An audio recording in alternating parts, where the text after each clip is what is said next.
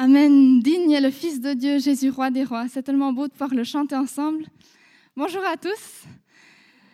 C'est une grande joie pour moi de pouvoir euh, partager la parole de Dieu ce matin. C'est un défi et un encouragement en même temps. Et je pense que Dieu a beaucoup à dire à son Église et je suis honorée de pouvoir me mettre à son écoute avec vous ce matin. Nous sommes entrés dans une période estivale de vacances, la saison où les gens partent là où il fait plus chaud, c'est une saison de voyage, on part en vacances, à la plage, à la montagne, en expédition, en camping, en échange étudiant. Pour toutes sortes de raisons, il y a le voyage.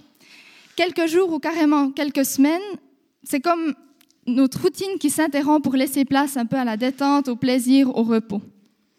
Ce matin, j'aimerais vous parler d'un voyage un peu particulier, un voyage bien précis, un voyage qui avait un but bien spécifique. C'est un homme qui a été envoyé par son maître. Un récit étrange et interpellant, mais qui, je le crois, a quelque chose à nous apprendre aujourd'hui. Je vous invite à ouvrir votre Bible et à lire ce récit avec moi. C'est dans Genèse 24, les versets 1 à 28, et je lis euh, dans la version français courant. C'est 28 versets, c'est un peu long, mais c'est la Bible, alors on s'excuse pas.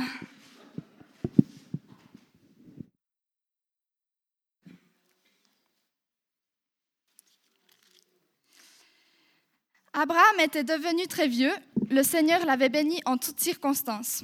Un jour, Abraham dit au plus âgé de ses serviteurs qui administrait tous ses biens, Mets ta main sous ma cuisse et jure-moi par le Seigneur, le Dieu du ciel et de la terre, que tu ne prendras pas pour mon fils une femme de ce pays de Canaan où j'habite.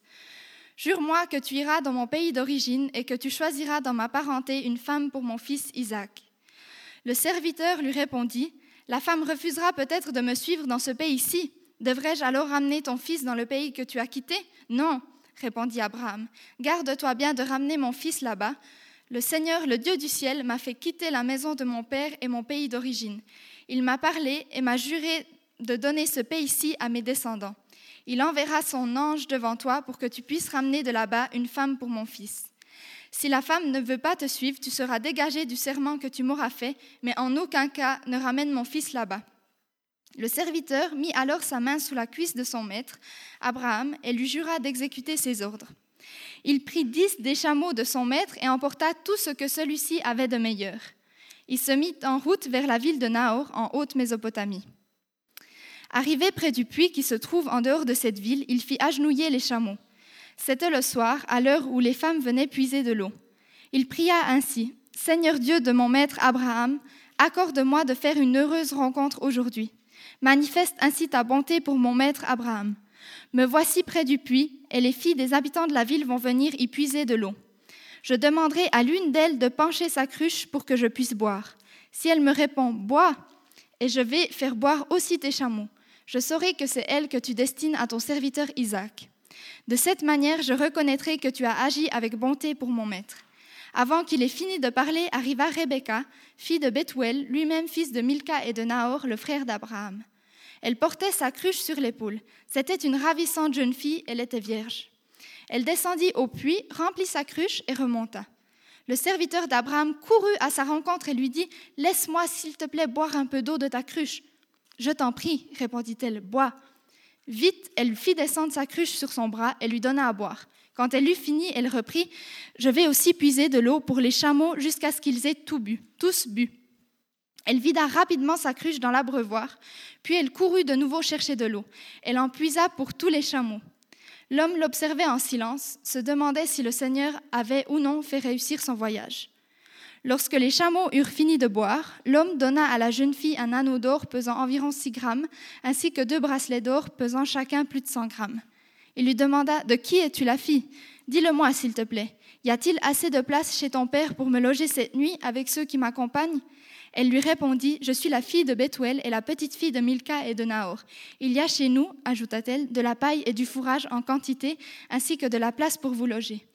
L'homme remercia le Seigneur en s'inclinant jusqu'à terre. Il dit Merci au Seigneur, le Dieu de mon maître Abraham, qui a manifesté une si réelle bonté envers mon maître. Durant ce voyage, le Seigneur m'a conduit directement chez des parents de mon maître. La jeune fille courut alors pour annoncer cette nouvelle chez sa mère.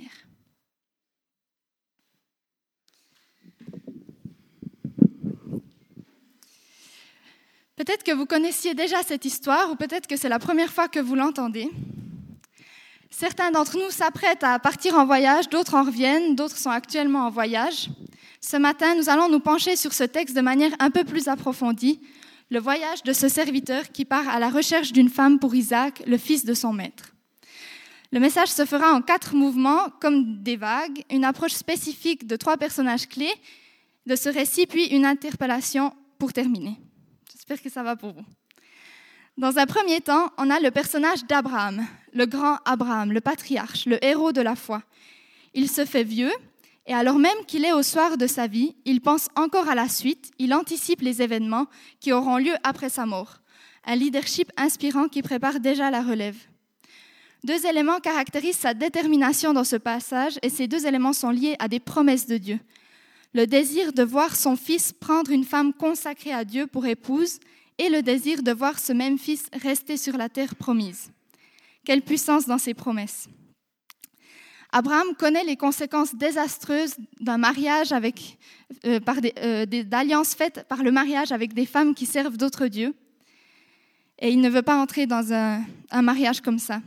Dieu a promis à Abraham une immense descendance, aussi grande que le nombre d'étoiles dans le ciel, mais il a aussi fait une autre promesse, celle de donner le pays de Canaan à ses descendants, le pays dans lequel il se trouve en ce moment.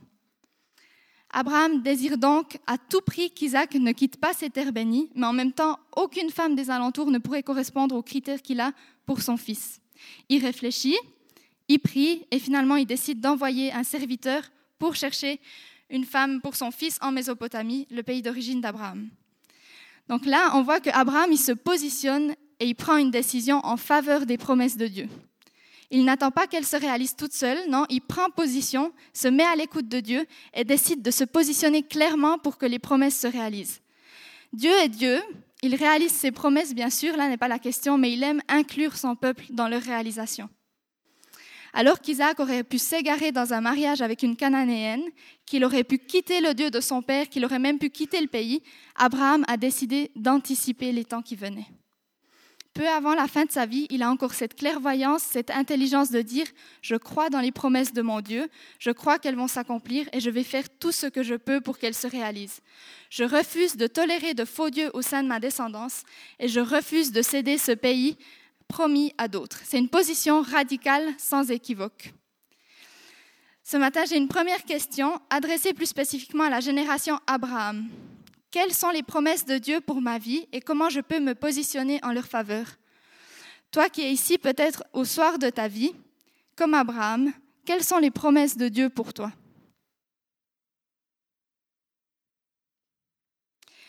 Dans un deuxième temps, on a le serviteur. Il n'est pas nommé, mais on tend à penser que c'était Eliezer, le plus âgé, enfin le chef du personnel d'Abraham, son serviteur principal. Il est chargé d'une mission, celle de ramener une épouse pour Isaac. Fidèle depuis de nombreuses années à son maître Abraham, il est celui qui, selon la coutume, aurait dû hériter de tous les biens d'Abraham s'il n'avait pas eu d'enfant. Puis finalement, il y a Ismaël et Isaac qui sont nés, mais sans amertume, sans rancune, il continue de servir Abraham avec un dévouement qui est total. Abraham sait qu'il peut compter sur lui. Il prend dix, chameaux et il prend une petite équipe et il se met en route pour la Mésopotamie. Il se trouve dans une position de dévouement total, désintéressé. Il ne recherche aucune gloire pour lui-même, mais se confie dans le Dieu de son maître. On comprend rapidement en lisant que le Dieu d'Abraham, il est devenu le Dieu d'Eliezer. C'est une foi qui est devenue personnelle. Eliezer, c'est quelqu'un qui sait ce qu'il veut, il est concret, il ne navigue pas dans des sphères spirituelles hyper loin. C'est un homme concret qui pose des questions directes. Il sait que lui-même ne saurait jamais décider seul pour une question si délicate qu'elle choix d'une femme, encore moins d'une femme d'un autre. Il est très pratique, terre à terre, dévoué. Donc il va en Mésopotamie sans plus tarder. À peine arrivé vers la ville, il s'arrête au bord du puits qui se trouve un peu à l'extérieur. On pourrait penser qu'il désire se reposer avant d'entrer dans la ville pour mener à bien sa mission et y trouver une femme, mais non. Eliezer n'est pas ce genre de personne. À peine est-il arrivé au bord du puits qu'il est déjà en mode chasse. Mais une chasse habitée par le divin, parce qu'avant de regarder qui que ce soit, il prie intérieurement et effectue une demande précise à Dieu. À nouveau, son caractère se manifeste, il veut du concret. Il faut qu'une femme lui serve à boire quand il lui demande, ce qui est normal selon la coutume. Les voyageurs étaient servis par les habitants de la ville qui se trouvait au bord du puits, mais qu'en plus de cela, elle aille plus loin encore, elle propose d'abreuver ses chameaux. Vous vous souvenez en lisant le texte, il a dix chameaux. Un chameau, ça peut boire plus de 100 litres en quelques minutes. Donc on reconnaît bien Eliezer, il faut que ce soit clair, c'est elle ou c'est pas elle, un point c'est tout. Donc elle abreuve dix chameaux. Il est dit ensuite dans la Bible que le serviteur n'avait même pas terminé sa prière que Rebecca arriva au bord du puits pour puiser de l'eau. Le serviteur avait une relation avec Dieu qui lui permettait de faire une demande toute concrète, précise. Il se sait béni, il sait que Dieu veille sur la jeune fille qui deviendra l'épouse du fils de son maître. Et donc, il préfère pas perdre de temps, il a juste sa mission en tête. Dans les versets qui suivent, on constate même qu'il ne prend pas le temps de rester chez la famille de Rebecca plus d'une nuit, il offre ses présents, il expose sa requête, puis il s'en va. Tout se passe très rapidement. Dieu répond à la demande du serviteur avant même que celui-ci n'ait terminé de l'exposer. Abraham, de son côté, il a su se positionner et anticiper. Eliezer, quant à lui, il se met en route et il se soumet à Dieu totalement. Et sa foi permet la réussite de son voyage. Je pose une deuxième question ce matin, adressée plus spécifiquement à la génération Eliezer parmi nous. Quelles sont mes demandes spécifiques à Dieu? Toi qui te trouves au milieu de ta vie, dans le feu de l'action, comment exprimes-tu tes requêtes à Dieu? Où as-tu le plus besoin de foi?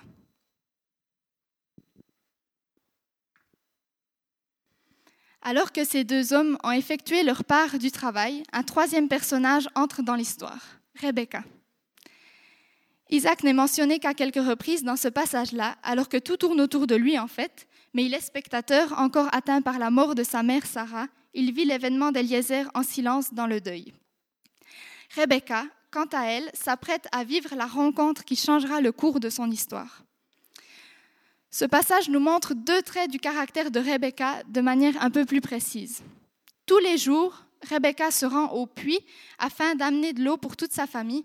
On pense qu'elle s'y rendait même deux fois par jour, le matin et le soir, et cela représentait une lourde tâche, mais elle l'accomplissait fidèlement, bien que certaines filles soient déjà mariées et parties de la maison à cet âge-là.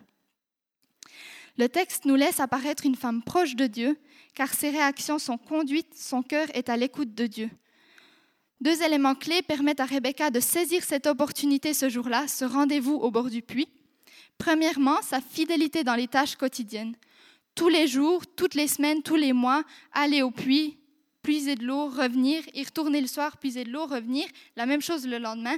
Une routine sans artifice, aller, retour, aller, retour, aller, retour. Si ce jour-là, elle avait décidé d'être paresseuse, ou si ce jour-là, elle s'était arrêtée sur le bord du chemin pour se reposer, peut-être pour tchatcher avec une amie, si ce jour-là, elle avait traîné sur son ordi un peu trop longtemps avant d'aller au puits, ou si elle avait mis trop longtemps à choisir comment s'habiller, elle aurait raté le rendez-vous qui lui a permis d'entrer dans une alliance bénie.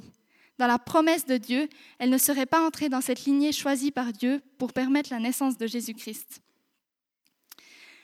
Le récit nous dit, je relis depuis le verset 17, le serviteur d'Abraham courut à sa rencontre et lui dit, Laisse-moi s'il te plaît boire un peu d'eau de ta cruche. Je t'en prie, répondit-elle, bois. Vite, elle fit descendre sa cruche sur son bras et lui donna à boire. Quand elle eut fini, elle reprit, Je vais aussi puiser de l'eau pour les chameaux jusqu'à ce qu'ils aient tous bu. Elle vida rapidement sa cruche dans l'abreuvoir, puis elle courut de nouveau chercher de l'eau. Elle en puisa pour tous les chameaux. Elle en puisa pour tous les chameaux. Dix chameaux, plus de 100 litres environ par chameau, c'est un très grand travail qui prend du temps et beaucoup de force et d'énergie. Et que fait Eliezer, le serviteur, pendant ce temps-là? Au verset 21, l'homme l'observait en silence, se demandant si le Seigneur avait ou non fait réussir son voyage.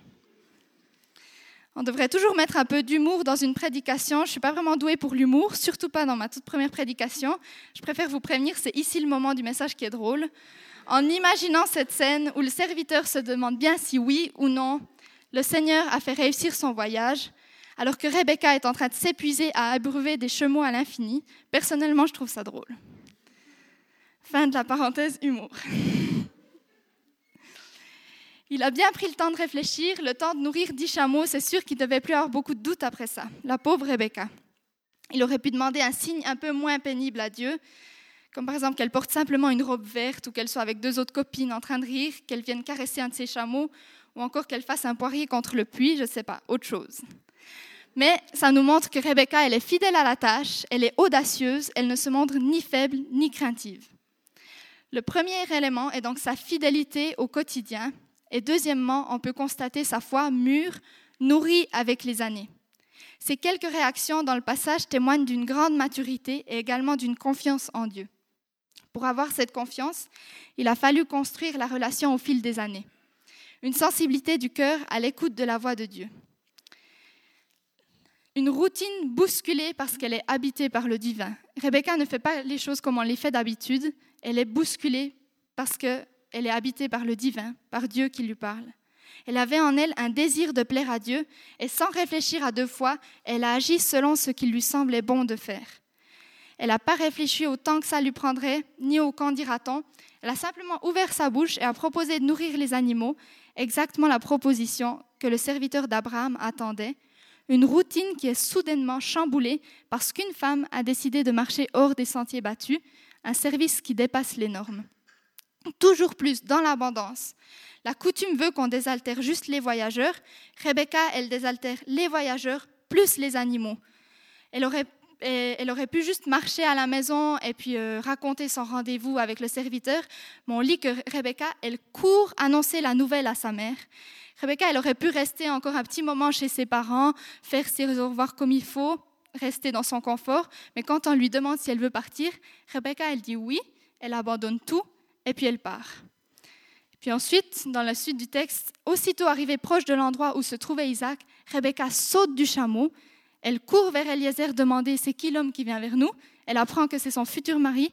Elle se couvre le visage comme le voulait la coutume. Bref, on voit que Rebecca, c'est une femme d'action. Et je crois que son quotidien est ce qu'on appelle un quotidien chamboulé, habité par le divin. Dans la suite de son histoire, on lira qu'elle a malheureusement parfois manqué de sagesse et de discernement dans ses choix, mais elle a toujours gardé ce caractère dynamique et fonceur. Une troisième question ce matin à la génération Rebecca. Comme moi, tu te trouves au début de ta vie. De quoi est fait ton quotidien? Comment tu remplis les 24 heures qui, se trouvent dans ta journée? Es-tu prêt ou prête à vivre le rendez-vous qui t'attend?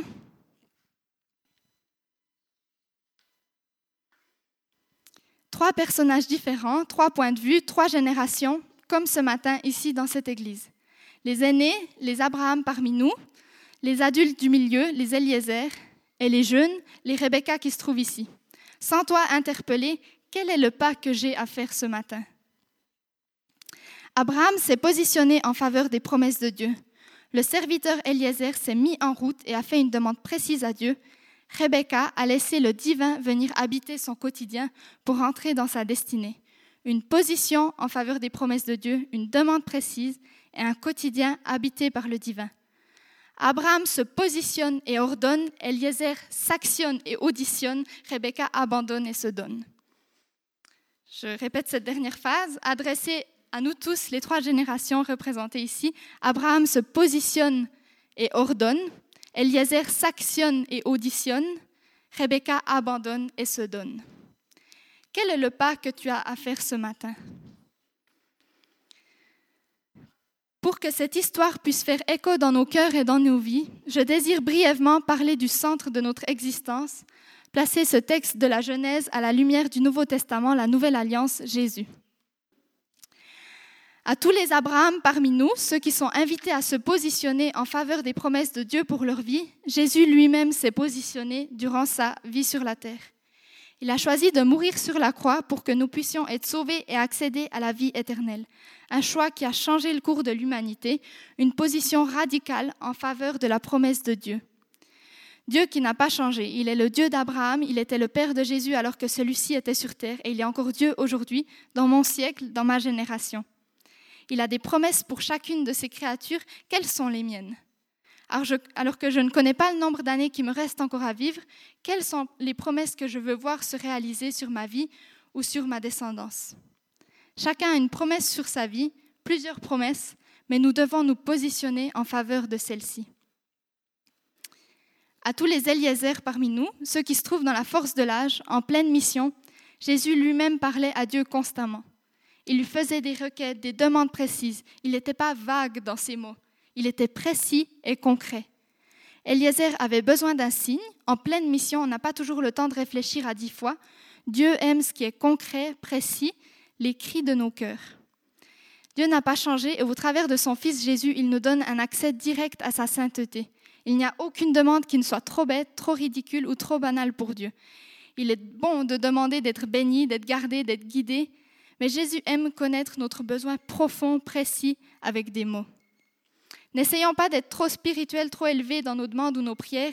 Il n'est pas écrit qu'il répondra toujours favorablement, ni que chacun des signes que l'on demande sera exaucé, mais je crois profondément que Dieu est concret, précis, qu'il connaît la saison que nous traversons en ce moment et aime se manifester à notre niveau.